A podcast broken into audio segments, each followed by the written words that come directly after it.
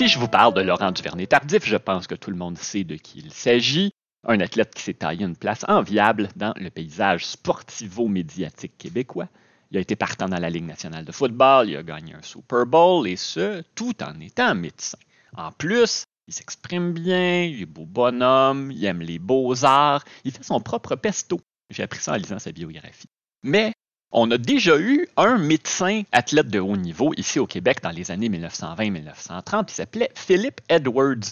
Et je ne vais pas vous dire s'il faisait son propre pesto, mais son cheminement est tout aussi impressionnant que celui de Duvernay Tardif, même s'il est nettement moins connu.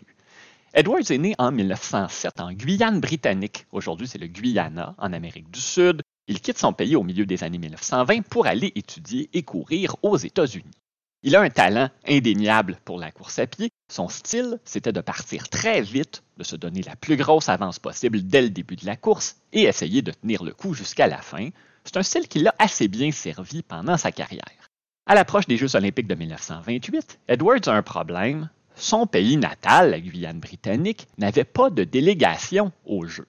Et même s'il habitait aux États-Unis à ce moment-là, il n'était pas citoyen américain, donc il ne peut porter les couleurs des États-Unis non plus. Il avait le talent pour participer au jeu, mais ne pouvait tout simplement pas s'y inscrire. Heureusement, son pays faisait, comme son nom l'indique, partie de l'Empire britannique, tout comme le Canada, et les règles de l'époque disaient que si votre pays n'a pas d'équipe au jeu, vous pouvez concourir pour un autre pays de l'Empire.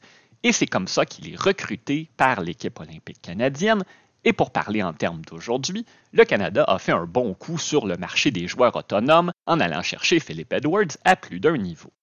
Les Jeux de 1928 se déroulent à Amsterdam, aux Pays-Bas. Edwards fait partie de l'équipe du relais 4 x 400 mètres et il gagne une médaille de bronze à 20 ans seulement. En 1931, trois ans après avoir couru pour le Canada, il décide de venir s'y installer définitivement il pose ses valises à Montréal pour poursuivre ses études en médecine à l'Université McGill, un autre lien avec Laurent Duvernay-Tardif. Il est capitaine de l'équipe d'athlétisme de l'université de 1931 à 1936. Il accumule les succès.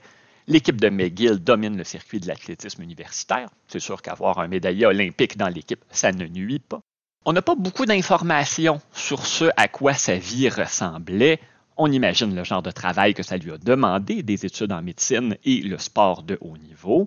On présume également qu'il n'y avait pas énormément d'étudiants noirs à McGill à ce moment-là, pas énormément d'étudiants d'Amérique du Sud non plus. Ça n'a sûrement pas été facile tous les jours.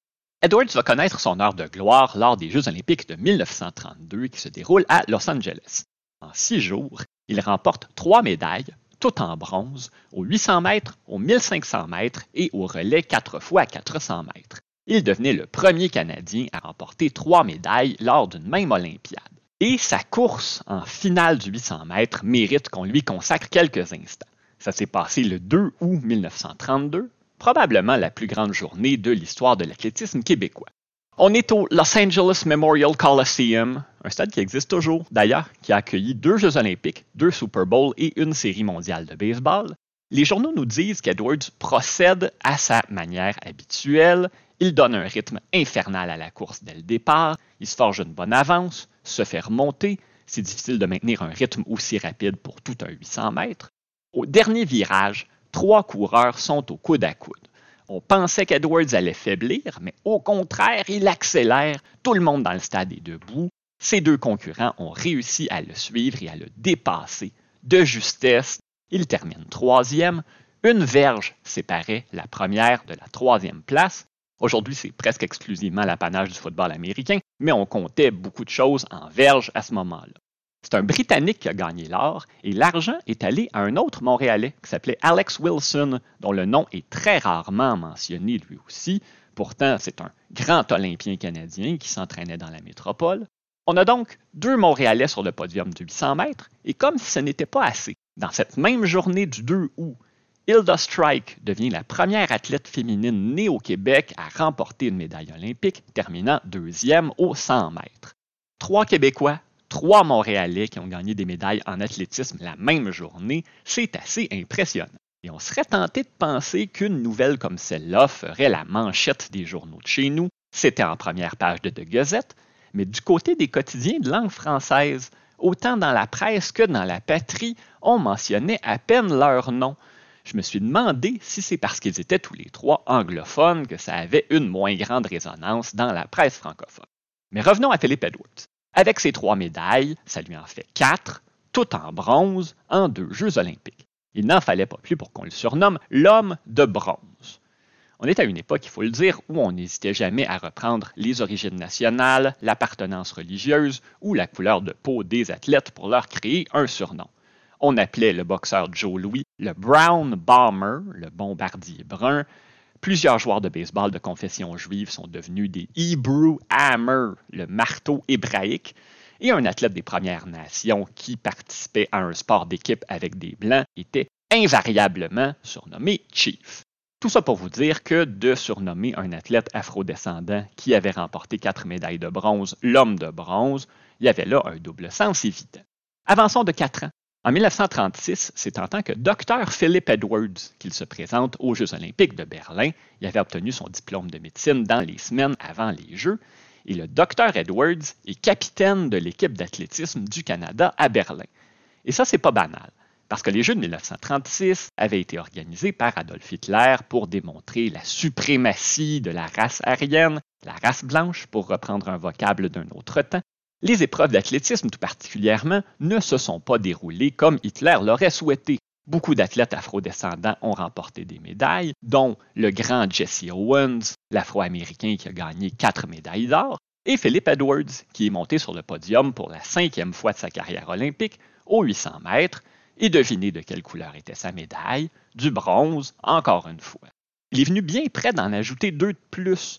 Le relais 4 x 400 mètres canadien a terminé au quatrième rang et Edwards s'est classé cinquième au 1500 mètres.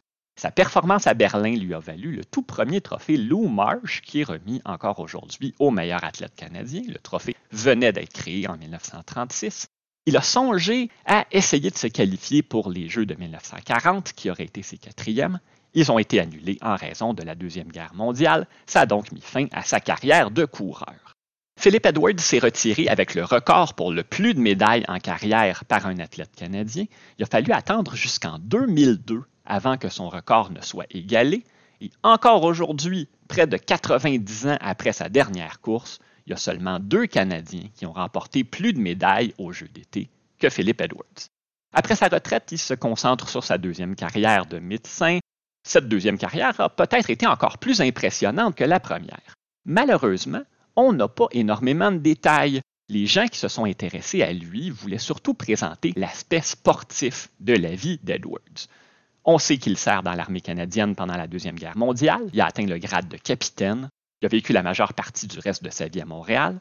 Il s'est spécialisé dans les maladies tropicales, les maladies respiratoires et la tuberculose, qui était très prévalente à ce moment-là. L'opinion du quintuple médaillé olympique avait du poids lorsqu'on parlait de ces maladies-là. Il a notamment été expert conseil du gouvernement canadien. Il a servi comme chef de département à l'hôpital royal Victoria. Il est décédé en 1971, il avait 64 ans seulement, et il est enterré au cimetière du Mont-Royal dans sa ville d'adoption. Et c'est très dommage, à mon avis, que son nom soit aussi rarement mentionné parmi les plus grands athlètes québécois de l'histoire. Son palmarès est extrêmement impressionnant et sa vie dans son ensemble mérite d'être célébrée.